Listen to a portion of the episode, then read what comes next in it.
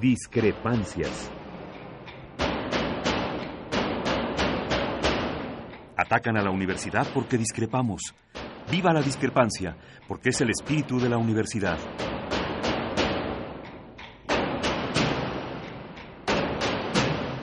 Martes de Discrepancias. Conducen Miguel Ángel Velázquez y Mariana Suárez.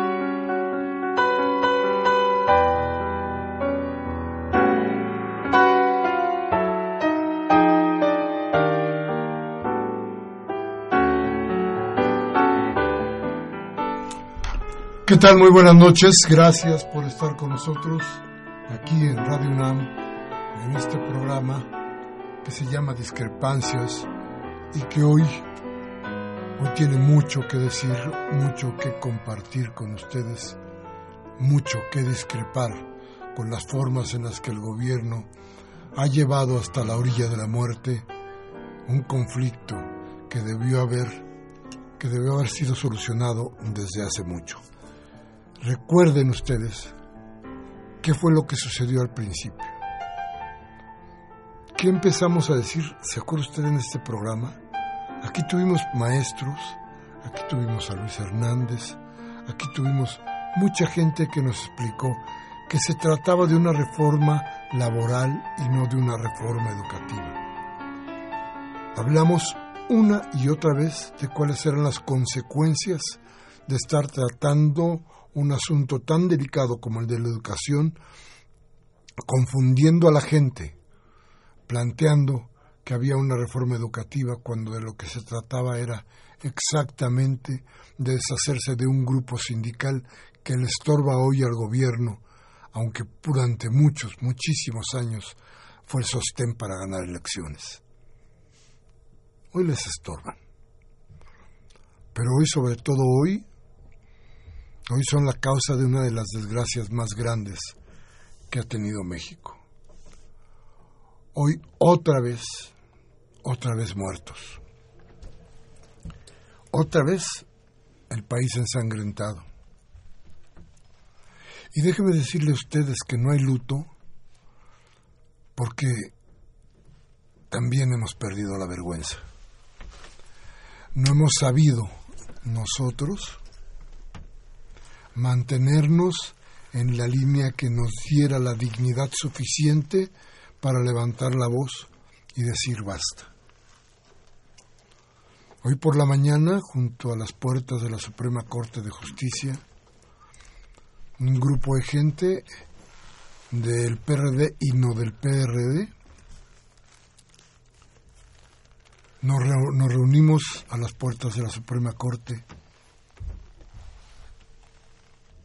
convocados por la injusticia, convocados por el dolor que nos ha causado la muerte, la muerte de la gente en Oaxaca, de la gente que protesta. Decíamos hoy en la mañana que estos gobiernos, desde Fox para acá, estos gobiernos que han ensangrentado al país una y otra vez y que no cesan de hacerlo. Estos gobiernos han ido quitando cosas una tras otra. Dijimos pues que nos han quitado, por ejemplo, por ejemplo, los recursos naturales. Y que hoy nos quieren quitar las calles. Es decir, nos quieren quitar la vida. Porque en las calles jugamos, porque en las calles nos hemos enamorado, porque en las calles nos comunicamos, porque en las calles todavía tenemos la esperanza de que con nuestra manifestación cambien las cosas. Hoy nos quieren quitar también las calles. Hoy, insisto, no estamos de luto porque hemos perdido la vergüenza. Pero hay grupos como los de los maestros que sí, que van a estar muy cerca de nosotros y nosotros cerca de ellos para evitar que esto siga ocurriendo. Hay posibilidades todavía. Y hoy vamos a hablar de eso en este programa. Le doy la bienvenida Mariana, qué bueno que estás con nosotros. Gracias, como siempre, por estar aquí. Buenas noches, muchas gracias a todos ustedes por escucharnos como cada martes de discrepancias. Y gracias por estar con nosotros. Vamos a un corte y regresamos.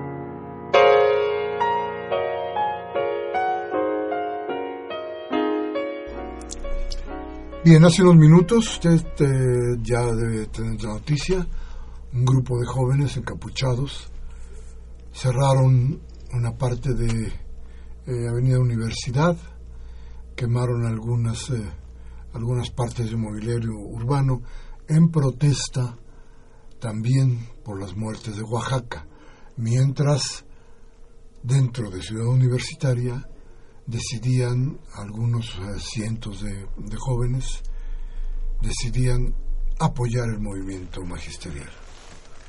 Todo esto pudo haberse evitado. Pudimos haber hecho más cosas.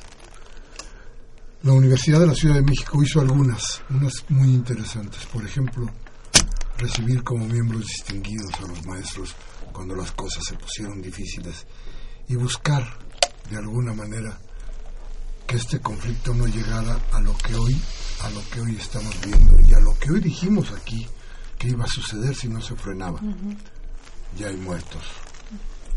Y vamos a platicar hoy con nuestro invitado, que es una gente que sabe mucho de educación y que nos puede platicar qué es lo que está sucediendo, cómo lo está viendo él desde la perspectiva esta de un hombre enterado de los asuntos. ¿No lo quieres presentar, Marina? Sí, por supuesto. Eh, con mucho gusto presento al doctor Hugo Aboites. Él es rector de la Universidad Autónoma de la Ciudad de México y también autor del libro La medida de una nación, los primeros años de la evaluación en México, historia de poder y resistencia 1982-2012. Bienvenido, doctor. Muchas gracias, muy buenas noches. Hugo, qué bueno que estás aquí para que nos trates de, de platicar, de que ponernos claro qué está pasando. Ya no se entiende nada. ¿Qué pasa? Bueno, yo creo que la, la percepción de la mayoría de la gente en el país, eh, la mayoría de la gente que está atenta a ver hacia dónde va este México, ve claramente que eh, tenemos un gobierno que no escucha, un gobierno que no quiere dialogar, un gobierno que trata de engañar al decir que eh, está trabajando por el bien de la educación, de los niños y de los jóvenes, les llama el eh, bien superior eh, de los niños y jóvenes, el derecho a la educación, pero no se da cuenta de que ese derecho se construye a partir del trabajo de millón y medio de maestros, que no es una entelequia, sino que es la vida cotidiana de cientos de miles de hombres y mujeres que han decidido dedicarse a la educación. Eh, ve también eh, mucha gente en el país, ahora con más claridad que antes, que como en otros años muy trágicos para este México, no duda en disparar y disparar a mansalva a una multitud, porque la teoría es que desde eh, la parte de los manifestantes surgieron disparos. Pero yo no sé qué protocolos de seguridad tenga la Policía Federal. Eh, y si el protocolo de seguridad es entonces responder con una granizada de balas a esa multitud de donde pudo haber surgido un disparo, pues es un protocolo verdaderamente salvaje. Y está en duda, eh, con mucha eh, probabilidad de ser una mentira más, el que haya habido una agresión por parte de los manifestantes. Hoy en la mañana se escuchaba en un noticiero radiofónico que andaba gente armada en las carreteras de Oaxaca. Y lo repetían, gente armada en camionetas, eh, poniendo bloqueos.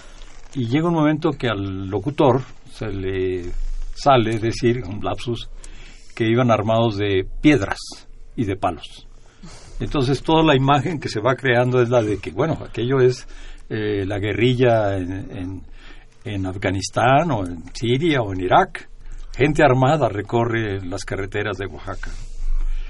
Y eh, eso también lo sabe la gente. Lo sabe muy bien que eh, la mayoría de los medios de comunicación pues también mienten con mucha claridad.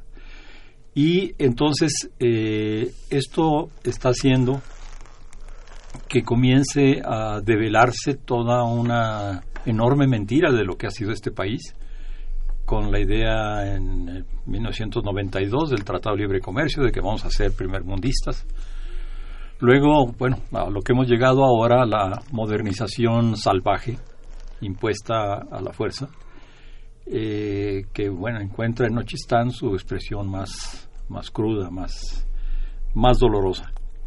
Eh, y lo que está pasando es eso. Tenemos un enfrentamiento como los que ha habido muchas veces en este país desde el siglo XIX entre un eh, gobierno, un mal gobierno, y un pueblo que está contra la pared, que resiste porque ya no tiene más espacio hacia atrás y que está, lo estamos viendo, pues dando una batalla muy profunda, muy fuerte, muy legítima y desde, digamos, desde la historia misma, prehispánica incluso, de lo que son nuestros pueblos, comunidades, eh, familias del sur del país, que conservan todavía sus bases comunitarias. Un maestro me platicaba en una ocasión y me decía, eh, es muy difícil acabar con la gente.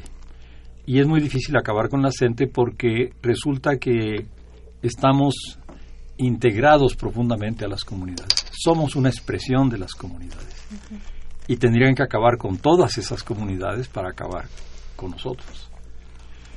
Eh, hay ahí además una herencia de siglos de resistencia que pues nosotros clase medieros eh, medio criollos, urbanos, urbanos, modernos, no entendemos, no entendemos, es una, es una cuestión ya eh, familiar, el, el, que cada niño que nace es un niño que eh, la familia sabe muy bien que tiene que ser un luchador o una luchadora, como estamos viendo también muy claramente. Entonces, el, el enfrentamiento es a fondo. El enfrentamiento es entre este México que sigue existiendo, que sigue siendo muy fuerte, este México que Bonfil llamaba el México profundo, y eh, esta modernización que hubo un momento en el que ofrecía promesas y ahora ofrece pues represión, balas, muertos, persecución, eh, expulsiones de la ciudad, eh, una modernización que cada día eh, pierde más, más legitimidad. Y yo creo que todo eso es lo que está pasando. Y, tenemos que volver a la historia y, ver eh, la idea que tenía Zapata, la idea de Francisco Villa, la idea de Flores Magón, para entender bien en qué país estamos viviendo hoy, en pleno siglo XXI. Es interesante lo, lo que nos planteabas al principio, esto de los ataques. Es curioso. El Estado que siempre tiene fotógrafos, hoy no tiene fotografías de los maestros disparando. No. Sin embargo, hay fotos, es un argumento innegable de los eh, policías o soldados o uniformados para que no fotos y videos. y videos donde están disparando.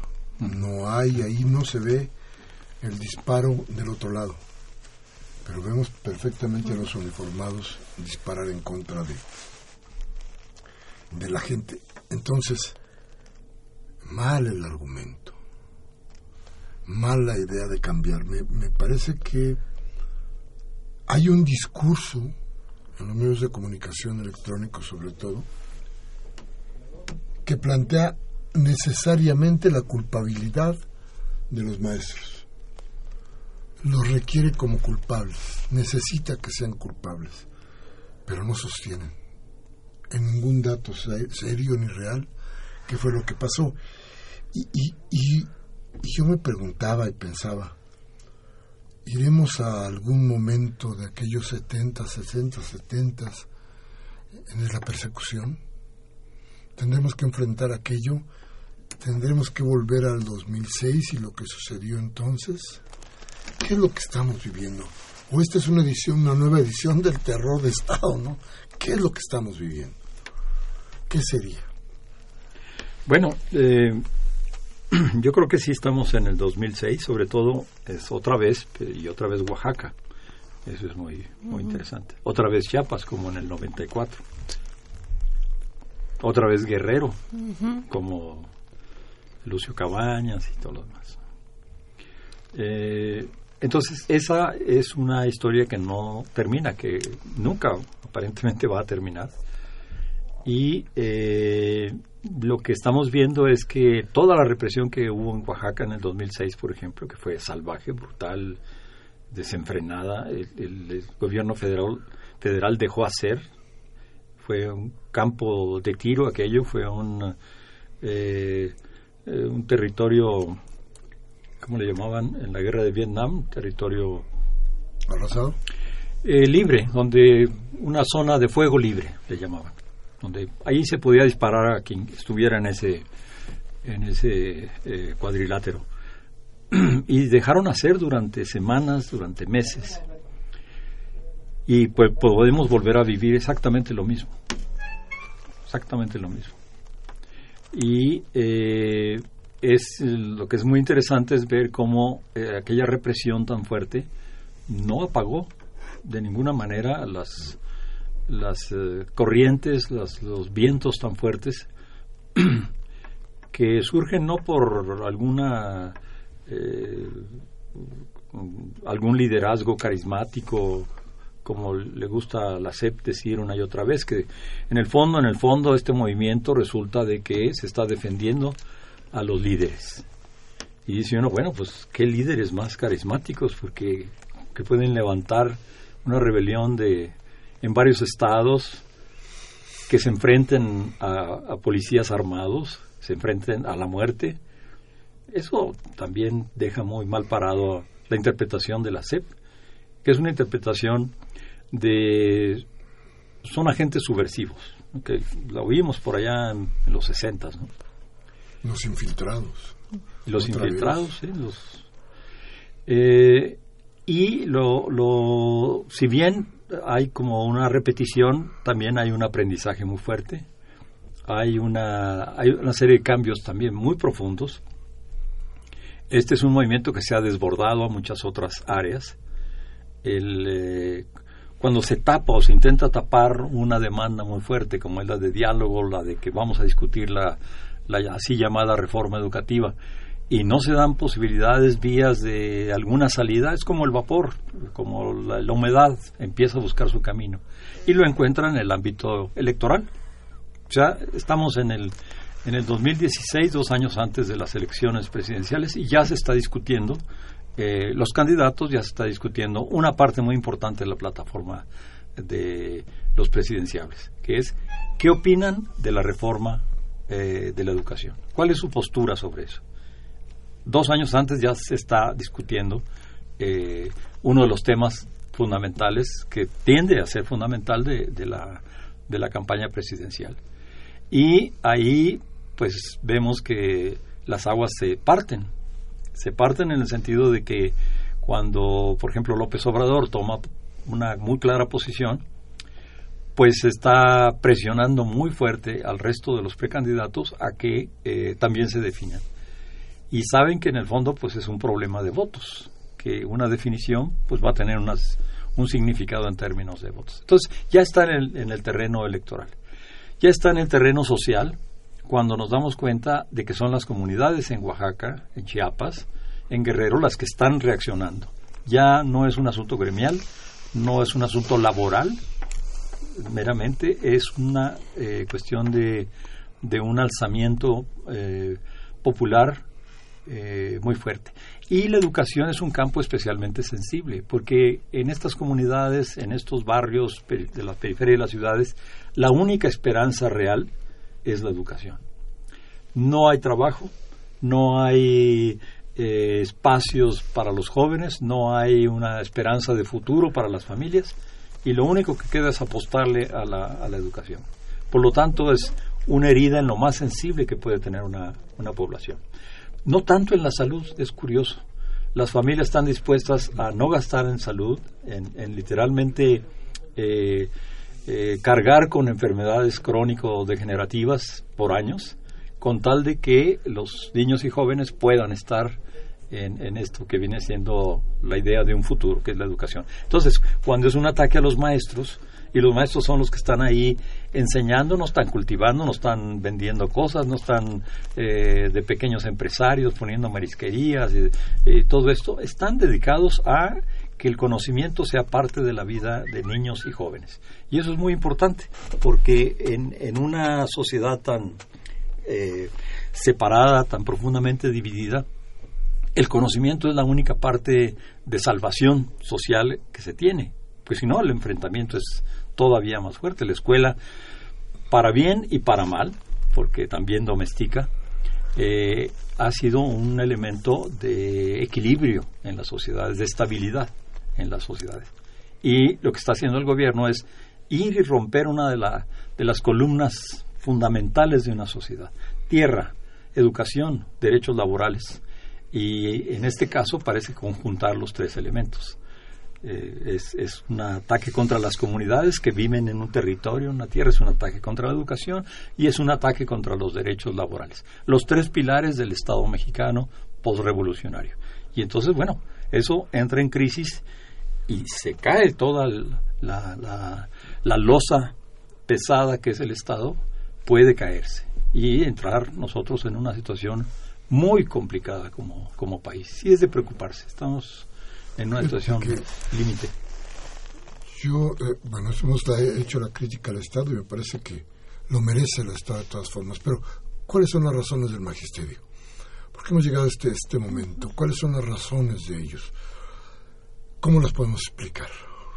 Mira, desde el punto de vista meramente laboral, o miren, perdón, eh, hay esta situación. El artículo 123, que es el artículo de la Constitución que protege a los trabajadores, a todos los trabajadores, tiene una serie de normas surgidas del siglo XIX para proteger a que las mujeres embarazadas no anden cargando sacos de cemento, que los niños de 10 años no sean utilizados en las minas porque tienen el cuerpo más pequeño y pueden entrar más abajo, que en el fondo este, no haya un abuso sistemático del capital sobre el trabajo. todos están bajo la protección del 123. Y lo que hace la reforma de la educación es sacar a los profesores de ese paraguas, de ese nicho. Los saca y por lo tanto ya no tienen derecho a la bilateralidad, no tienen derecho a la protección de, por lo tanto, de su sindicato. Y lo que es más eh, fuerte todavía, se les impone una evaluación de la cual va a depender su estabilidad en el empleo o la materia de su trabajo, porque algunos podrán ser despedidos, otros serán eh, enviados a otras actividades de carácter eh, administrativo. Entonces, eso es lo, una de las cosas fundamentales de la, de la reforma de la educación, que no tiene nada educativo. Eh, el hecho de que crea un estado de excepción para un grupo de trabajadores en específico, y estos son nada menos que los maestros, los que deberían de ser protegidos por, por las leyes eh, laborales, por el Estado. Incluso en la Ley eh, General de Educación se establece que serán sujetos de despido o de eh, transferencia a otro tipo de labores los profesores de las escuelas públicas, pero no los de las privadas. Entonces, los de las privadas serán evaluados, se les ofrecerán cursos de formación, de capacitación para mejorar, pero nunca serán tocados como son tocados los maestros de la educación pública. Eso es terrible. Terrible. Se añaden siete causales más de despido a los profesores de las escuelas públicas. Se añade una cláusula que es especialmente eh, agresiva en donde se dice que cuando la autoridad considere, o sea, cuando a uno se le ocurra como autoridad que un trabajador de la educación, un, maestro, está cometiendo una falta, no especifica cuál, puede ser cualquier, cosa, se le iniciará entonces un procedimiento. Y esto es una cosa salvaje, porque el maestro entonces tiene 10 días para aportar pruebas de que eso que está pensando la autoridad no es cierto. Es, es una cláusula, un artículo que es terrible. Entonces, hay un trato eh, denigrante, especialmente denigrante a los, a los profesores, que hace que su rebelión laboral, desde el punto de vista laboral, sea muy enérgica pues, y muy comprensible, por supuesto, porque son personas que desde los 12, 15 años decidieron que querían ser maestros.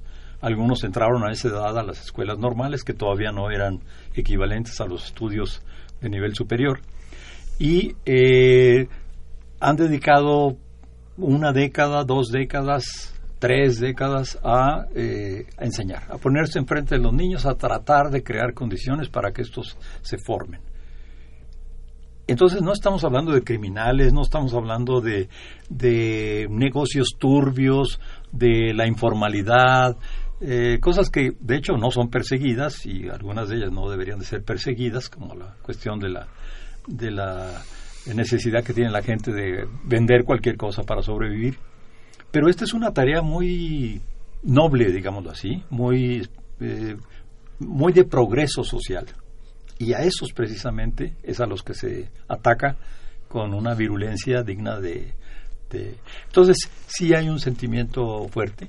Y ahora también se está desbordando a la educación superior, porque finalmente somos también maestros. Algunos tenemos 35 años de ser profesores, Ahorita, bueno, estamos, o estoy yo, pues, de, rector, pero es un accidente eh, de, tráfico. de tráfico.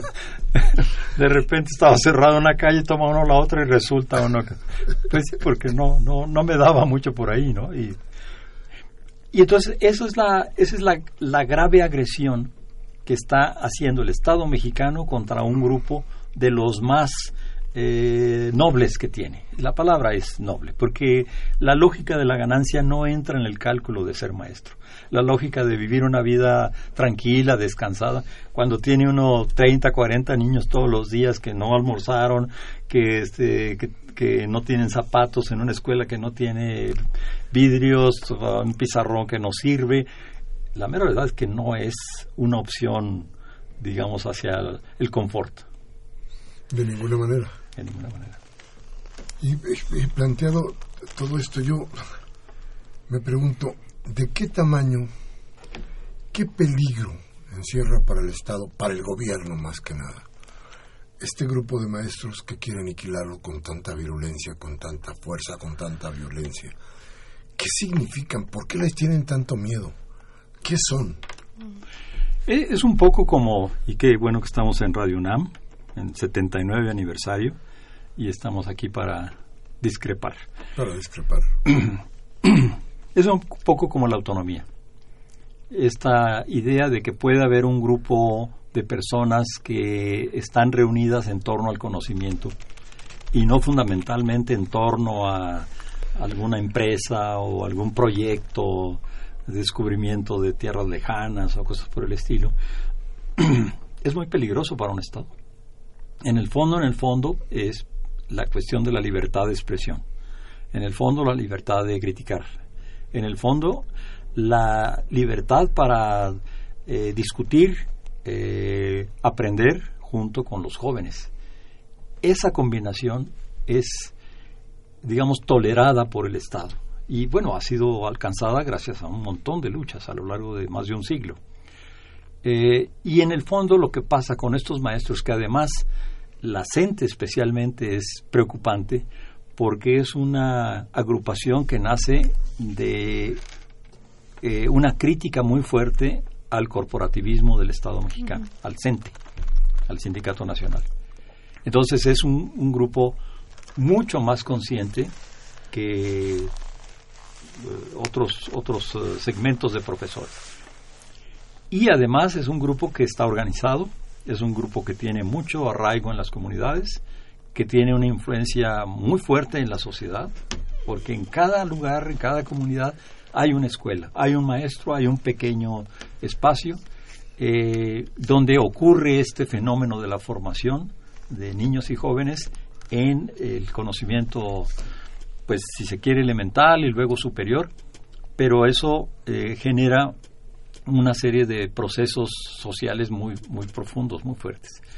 Y la idea es que con la evaluación y con la descalificación, este grupo se va a desvanecer, va a dispersarse y va a poder ser sustituido por egresados de las universidades, escuelas privadas, eh, públicas, que no están pensando ser maestros, que muchos de ellos estarán compitiendo para ser eh, dueños de una plaza, porque no tienen otra alternativa, pero en el fondo eh, el gran acierto de la educación mexicana no fue traer de fuera de las comunidades a jóvenes citadinos a que vinieran a educar a los campesinos, a los indígenas, sino tomar, sobre todo en las escuelas rurales, tomar a los propios hijos de las comunidades y decirles, a ti te voy a, convertir en un profesor, un profesor de Estado, un profesional de la, de la educación. Mi extensión mi manifestación clara como Estado de que estoy comprometido con el derecho a la educación. Eh, y eso les dio una fuerza tremenda, porque mantuvo el vínculo con la comunidad, con su clase social, con su, su pueblo originario, y les dio el conocimiento y les dio además una tarea eh, esencial para un país en formación, como era el de los, las primeras décadas del, del, siglo, del siglo XX. Ahora estorban, porque de lo que se trata es de dispersar a la sociedad. El Estado no necesita o siente que no necesita estos grandes espacios corporativos, no lo sustituye con la democracia, lo sustituye con la eh, ignorancia ilustrada, diría yo, en nuevas tecnologías, en mucha información, pero en el fondo sin una capacidad y sin una idea de de que hay que organizarse, de que hay que tener vida colectiva, de que hay que hacer algo como ciudadanos, de que hay que eh, dejar claro que la gente tiene derechos. Todo eso eh, es lo que está en peligro ahora. Y por eso es tan importante la lucha que se está dando hoy. Y por eso tiene tanto miedo el Estado y por eso requiere desaparecer esta organización que sobre todo podría ser en su momento una un peso muy fuerte electoral en contra de quienes o de, este grupo que ha tratado de tomar desde luego el poder, pero casi para siempre. Vamos a ir a un corte. Nuestros teléfonos en cabina, Mariana. Tenemos el 5536-8989 y la sin costo 01850-52-688. También les recuerdo nuestra cuenta en Twitter, arroba discrepancias RURU con mayúscula. Vamos al corte y regresamos de inmediato.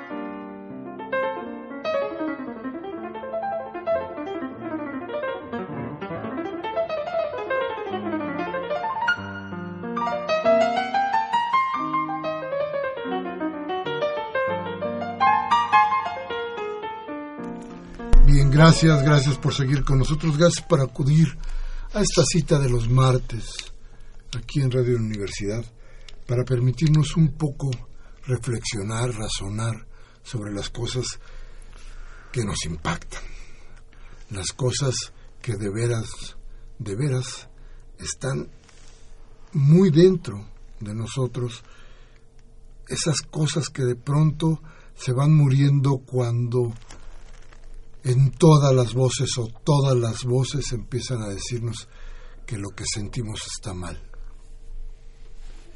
Que el deber ser es el de esa educación que se requiere hoy, como nos decía el rector de la UACM, esta idea de, bueno, hay que ir a la escuela no solamente a aprender, sino si se les puede domesticar, mejor para nosotros, y romper el vínculo con la comunidad. Yo creo que son cosas que tenemos que volver una vez más a pensar y a repensar, porque nos está, nos va a pegar de todas formas. La manera de control, de un control serio, muy fuerte, será la educación. Y también eso hay que volverlo a revisar, Hugo, ¿no te parece? Sí, es la deseducación sistemática. Una cosa muy reveladora es que en el documento que puede considerarse la agenda que hicieron los empresarios reunidos en esta organización que se llama Mexicanos Primero. Que hoy, hoy por fin hablaron. Por fin se lamentaron de la situación, aunque al mismo tiempo reiteraron que debería de respetarse el derecho de los niños y los jóvenes, eh, el bien superior eh, de ellos y el derecho a la educación que tienen.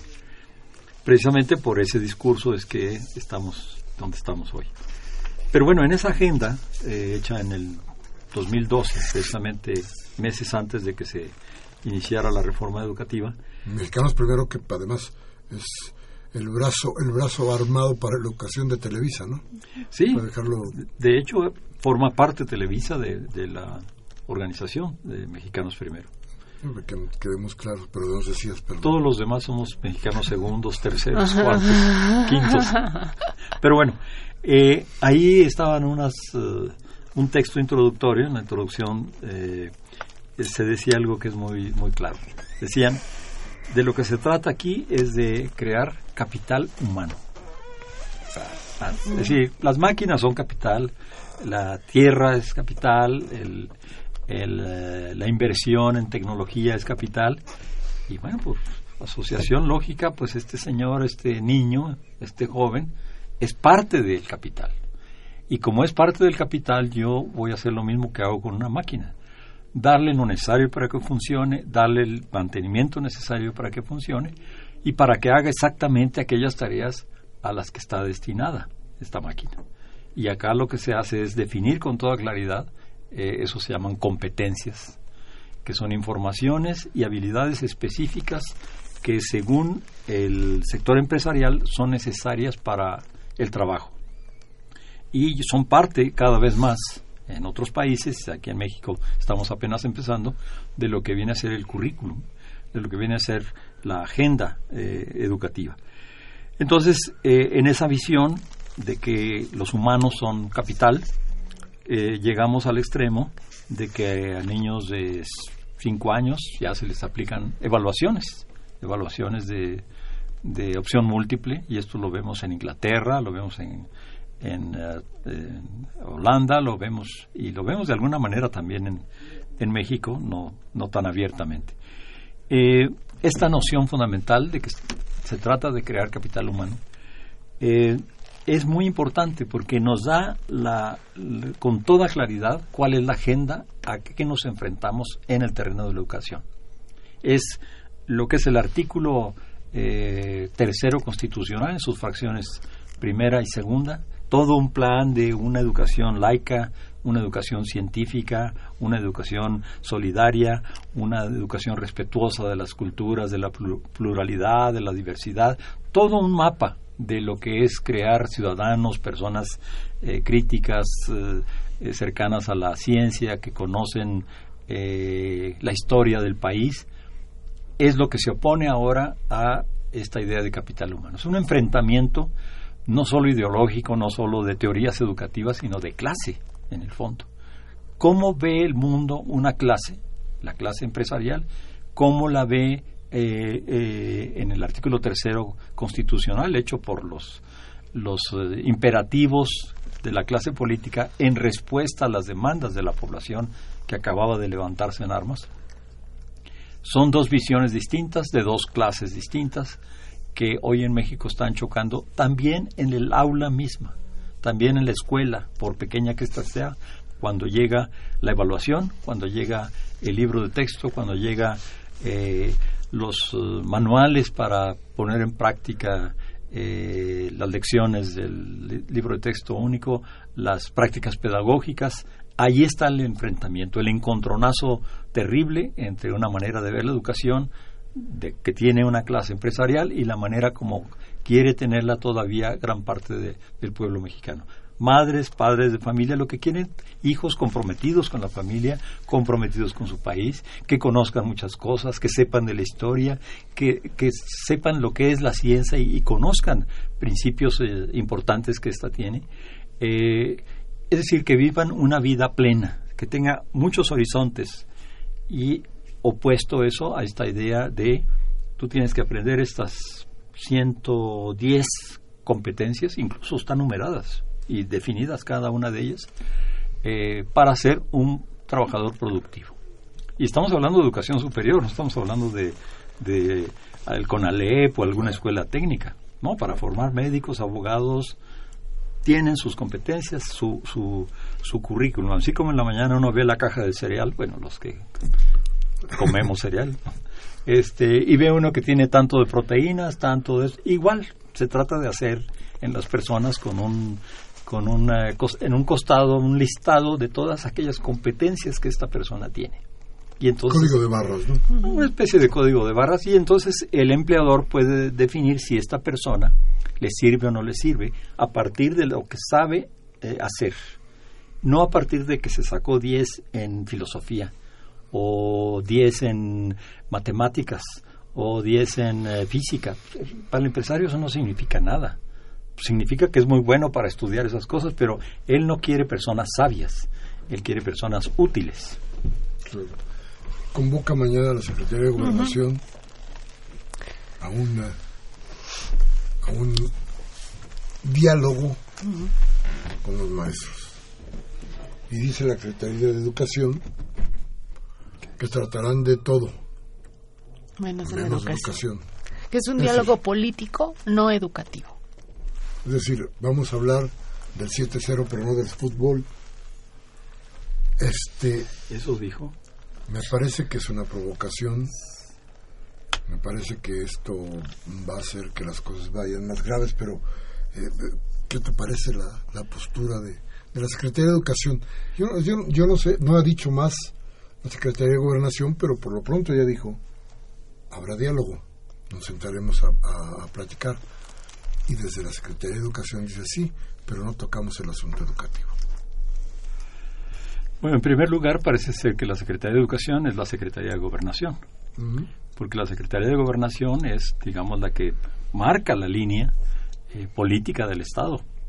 Y entonces ahora es la CEP, al parecer, la que le está marcando la línea a la Secretaría de Gobernación. En el fondo está diciendo, no hables de educación con ellos. Y eso es un contrasentido terrible, porque se reúne con maestros después de 10 muertos. O sea, primero que nada hay que tener en cuenta que este diálogo costó 10 muertos. Mm. El precio porque el día de mañana exista una... Eh, posibilidad de, arreglo. Pues alguna especie de diálogo costó literalmente y clarísimamente 10 muertos. Eh, más de 100 heridos, veintitantos desaparecidos. Y, el Estado no, un Estado no puede hacer eso. Y un, año lectivo prácticamente perdido, ¿eh? También. Pero bueno, eh, si no van a hablar de educación, pues entonces, ¿de qué van a hablar? Si ese es el conflicto. Yo espero que, que sea una expresión desafortunada desde la Secretaría de Educación Pública. Eh, y lo que creo entonces que debería de, pasar es que el diálogo se llevara a cabo en la Secretaría de Educación Pública, Si lo que está diciendo es porque se lleva a cabo en la Secretaría de Gobernación no se puede tocar la educación, bueno, entonces la, la, eh, la posibilidad de tener un diálogo es que la CEP abra sus puertas para que se lleve a cabo esta eh, discusión con los maestros sobre la educación, que es, ese es el problema de fondo. Si no, es una burla. Sí, algunos medios estaban manejando justamente en este sentido que se iba a tratar este diálogo de la liberación de, estos profesores que estaban que, que, tenían, pero pero entonces con, con a, qué nos enfrentaríamos después de este diálogo y de esta falta de voluntad? ¿A qué a qué nos estamos enfrentando? Eh, no hay miras a que esto a que esta situación cambie. Bueno, primero un comentario sobre esto de que se va a hablar sobre los maestros presos. Los mismos maestros presos se dieron cuenta de la trampa que significa eso, que es una manera de desgastar y una manera de distraer el movimiento, y declararon la resistencia debe seguir, en fondo como diciendo, no se preocupen por nosotros, sigan, sigan ustedes. Y, y, los maestros sigue. Eh, y los maestros adoptaron esa, esa postura, no vamos aquí a discutir la liberación de los compañeros si no hay una discusión sobre la reforma educativa. Entonces, eso es. Ahora, como dice Mariana, es muy clara la, la perspectiva que se está abriendo ahí, de que no va a haber un diálogo sobre la educación y de que, peor aún, que no solo no va a haber un diálogo sobre la educación, sino que aparentemente no se piensa cambiar un ápice, absolutamente nada, de la problemática que está eh, generando todo este movimiento social. Entonces, pues no es una manera de resolverlo, es una manera de paliarlo simplemente, de darle una salida coyuntural y en un mes, dos meses vamos a estar de nuevo en una situación donde no hay diálogo, porque evidentemente los maestros van a rechazar, van a protestar, van a exigir que se toque el tema de la educación. Revuelta social le llamaba alguien ayer. Pues eh, si mira uno lo que pasa en un momento dado en Nochistán, por ejemplo, donde el pueblo sale, el pueblo, y da la cara y se enfrenta a, la Policía Federal Armada, eso es una revuelta social. Aquí más bien la cuestión es la escala, la dimensión. Y, bueno, tenemos una situación eh, socialmente muy álgida en Guerrero, en Michoacán, en Oaxaca, en Chiapas, se puede hablar de Tabasco, de Villahermosa, eh, de algunas partes de Jalisco, eh, pero eh, si pensamos en una revuelta social en términos nacionales, pues estamos todavía en, en, una parte muy importante, eso sí, porque ya estamos hablando de prácticamente una tercera parte del país, y eso no es poco, eso no es poco. Lo que se debe imperar en este momento es la racionalidad, eh, la, apertura a sentarse a discutir, a hablar, a tratar de llegar a acuerdos lo, eh, lo más elementales posibles que destensen la situación y que se pueda entonces en otro marco discutir a profundidad lo que es la reforma, todo esto que hablábamos ahorita, y cómo se puede evadir. Yo he insistido en algunos eh, espacios en que curiosamente incluso la ley del servicio profesional docente, que es así como la columna vertebral de la reforma, tiene eh, escapes, tiene salidas que pueden ser aceptables para los maestros. Por ejemplo, hay una serie de artículos que hablan de una evaluación distinta, que incluso, estoy hablando del artículo 20, por ejemplo, de la ley del servicio profesional docente, que incluso plantea que la evaluación que se realiza entre los propios maestros, los directores, eh, en forma colectiva para mejorar la escuela, esa evaluación no debe tener eh, sanciones administrativas, laborales o de ningún otro, de ningún otro tipo. Entonces la ley dice eso. bien, sí. Entonces estamos ¿no? formar, decir muy bien, vamos a ver cómo nos comprometemos a mejorar esta escuela, vamos a evaluar cómo lo estamos haciendo como colectivo, como secretaría, como secretaría a nivel estatal, qué estamos haciendo bien, qué no estamos haciendo bien. Y esa evaluación que coexiste en la ley con esta otra evaluación tan agresiva, tan hostil, tan eh, eh, punitiva, eh, es una salida dentro de la propia ley, sin violar la legislación. Es cierto. Bien, vamos rápidamente a un corte y regresamos con lo más importante de este programa, que es la voz de ustedes. Vamos al corte y regresamos.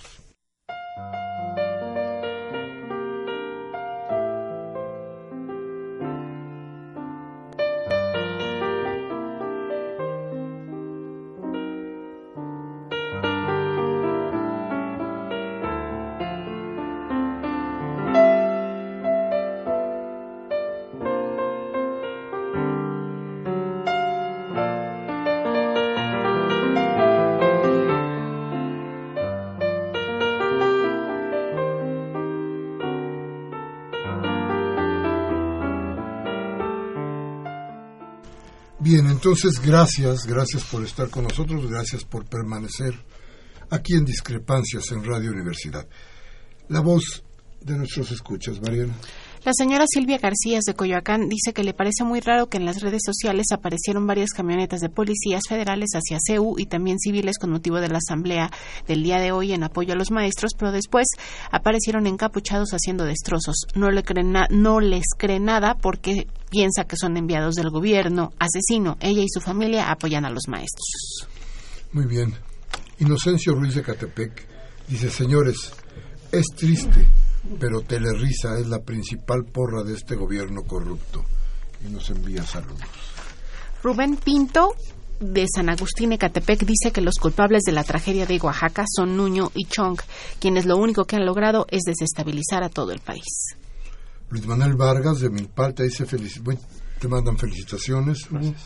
Dice, pregunta, amiga, ¿quién está detrás de todo esto, independientemente de nuestro presidente inepto, ¿quién está asesinando a toda esta gente?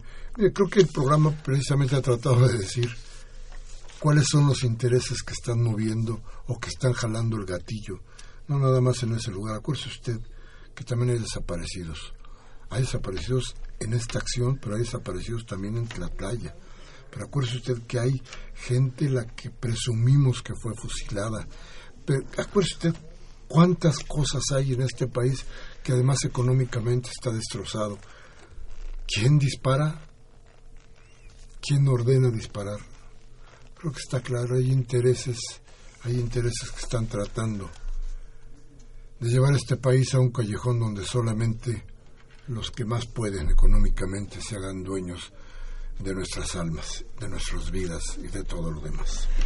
Manuel Munguía de Iztapalapa dice que es una tragedia al pueblo de México la acción antinacional llevada a cabo por Peña, Nuño y los demás neoliberales que con su reforma educativa tratan de mantener a los mexicanos en la opresión e ignorancia. Los once muertos de Nochitán no serán en vano. El pueblo de México se organizará para acabar con el gobierno fascista y este sistema reaccionario con el que se mantiene mediatizada a la nación. Ya basta de estas infamias que solo puede soportar el pueblo de México. Olivia Guzmán de Lomas de Tarango dice a falta de liderazgo que no hay, la UNAM debería emitir, emitir una, una participación directa. Nos quieren deshacer como nación. Con tantos conocimientos como hay en la UNAM, deberían intervenir como invitación a exigir una verdadera una verdadera participación, me parece que dice. Están en eso, ¿eh? la UNAM va a ver algo por ahí. Sofía López de Venustiano Carranza, gracias por sus agradecimientos. Dice que es de Nochitán, Oaxaca, que apoya a los maestros, a ella y su familia y que ya están cansados de estos actos de violencia. Dice que AMLO convocó una marcha al Zócalo y Mancera advirtió que ni piensen que van a poder llegar. Una vergüenza. Y que el sábado 25 los integrantes del Comité de Usuarios de la Luz se reunirán en el Sindicato de Luz y Fuerza del Centro en apoyo a los maestros. Esto el sábado a las 10 de la mañana y que se llevarán kilos de arroz, frijoles y comida para apoyar a los maestros. Invita a la gente desde aquí a que acudan en beneficio a la educación del país. José Luis Álvarez de Coacalco dice una resolución que podría ayudar a corregir algo las irregularidades que los que los obligados no atienden. Ejemplo Oaxaca será no mono dialogar los sueldos homologar los sueldos de comentaristas honorables de los medios que alertan, orientan, previenen, explican, prestan micrófonos a los eruditos libres, igual que los legisladores, maestros, médicos, campesinos, en enfermeras, etcétera, etcétera, etcétera. Gabriel Campos de Benito Juárez le pregunta a nuestro invitado, ¿hasta cuándo van a soportar los maestros igual que el pueblo? ¿Que acaso dentro de poco van a ser ellos los culpables de que todos los precios suban por culpa de ellos igual que el salario? ¿Que también perdió la selección mediocre de Televisa por ellos? ¿Que todo está subiendo sin, sin control? ¿Por qué habrá dicho el obispo Norberto Rivera? ¿Será que su renuncia senil que estamos cubiertos? ¿Será que por su renuncia senil que estamos cubiertos por el manto de la Virgen? Román Méndez de Cotlán nos manda una felicitación. Gracias, maestro Román. Dice, sirven estos tipos de programas que nos despiertan. Ojalá sí sea. Máximo García de Venustiano Carranza, gracias por sus saludos, un abrazo. Dice que ojalá toda la gente se dé cuenta de que todas las reformas impuestas por el gobierno son solo mentiras. Las reformas las impone Estados Unidos por el, detrimento de la nación. Es por eso que Peña se niega a dialogar con los maestros. Es una orden suprema que tiene que obedecer. Solo pone al sargento Nuño a reprimir a los maestros. Se niegan a dialogar. Pobres maestros, han sufrido muchísimo. Tenemos que estar de luto ante este crimen de Estado. Somos un pueblo enajenado y sometido. Karen Dam de Miguel Hidalgo dice tenemos que apoyar a con todos los valientes maestros, los únicos dignos de México, para demostrar al gobierno de mierda que estamos hartos. Augusto Linda Coyoacán, gracias. Eh, manda una felicitación a la jornada por la editorial de ayer. Dice que la violencia no nos conduce a nada. Las personas que la alientan, tanto del gobierno como de la mafia de la del sindicato de maestros, debe terminar. Los que importan son los profesores rurales, los más marginados. La inestabilidad laboral es en estos momentos para los maestros, tanto de escuelas privadas como públicas. Dice eh, la señora García que le mandemos el, el título completo del libro del rector de la Universidad Autónoma de la Ciudad de México. Sí, aquí se lo doy. Es, un segundo, aquí lo tengo. Es la medida de la nación. Ay, perdón. La medida de una nación, los primeros años de la evaluación en México, historia de poder y resistencia, 1982-2012. Dice José Macías, por favor díganme, ¿hay qué hay de cierto en este conflicto? Que este conflicto se inició porque los maestros quieren seguir comprando sus plazas. Dice, ¿en dónde puede que me puede leer? Eh, yo tengo una columna en el periódico La Jornada, martes y jueves. Ahí nos podemos encontrar. Ciudad Perdida. Así se llama. René Martínez de Santo Domingo eh, dice que cerca de CU en Santo Domingo se tienen muchos problemas de transmisión con AM. Gracias por sus felicitaciones y dice que espera que ahora por fin los mexicanos respondan y despierten. Gracias a Berardo López de eh, Atlántida en Coyoacán. Y a Agustín Mondragón de Cuauhtémoc. Nos vamos, maestro. Una salida brevísima porque se nos pierde encima el tiempo.